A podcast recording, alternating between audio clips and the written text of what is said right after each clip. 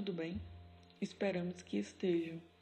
Somos o grupo composto por Ariel Santos, Cleidia Barbosa, Isabela Bernarda, Jair Simão, Janaína Santos e Raab Andresa. Essa que vos fala. E vamos conversar um pouco sobre cultura e clima organizacional. Vamos começar explicando brevemente sobre as definições de cultura e clima, e logo após faremos um paralelo entre as duas, ok? Então vamos lá. No âmbito da antropologia, cultura nada mais é que um código de posturas e comportamentos. É a forma que um grupo se relaciona. Trazendo isso para dentro de uma empresa, cultura organizacional é a soma de padrões e de formas que as empresas têm de ditar a maneira que elas pensam, as respostas sentimentais e emocionais.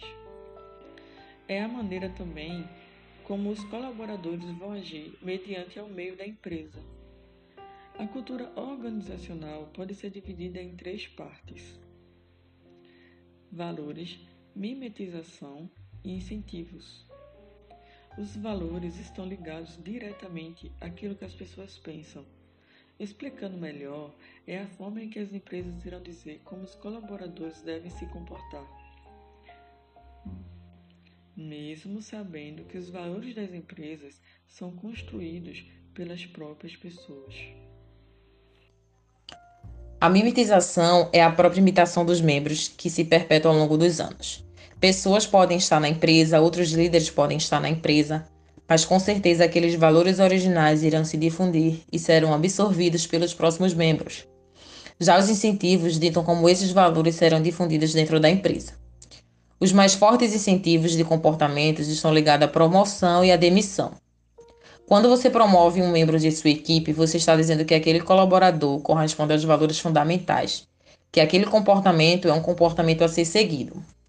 Entretanto, quando você demite um funcionário baseado no comportamento, baseado no filho cultural, baseado no comportamento dentro da empresa, você está dizendo para os membros do seu time como um colaborador não deve se comportar. Não podemos esquecer que esses valores precisam ser amplamente difundidos dentro da empresa, pois desta forma há uma justificativa referente às ações da própria gestão. A falta de sincronia entre a linguagem da empresa e o que ela acredita certamente causará confusões entre a forma de pensar dos colaboradores, gerando desmotivação e um clima organizacional ruim. A cultura é um dos elementos mais importantes de uma empresa.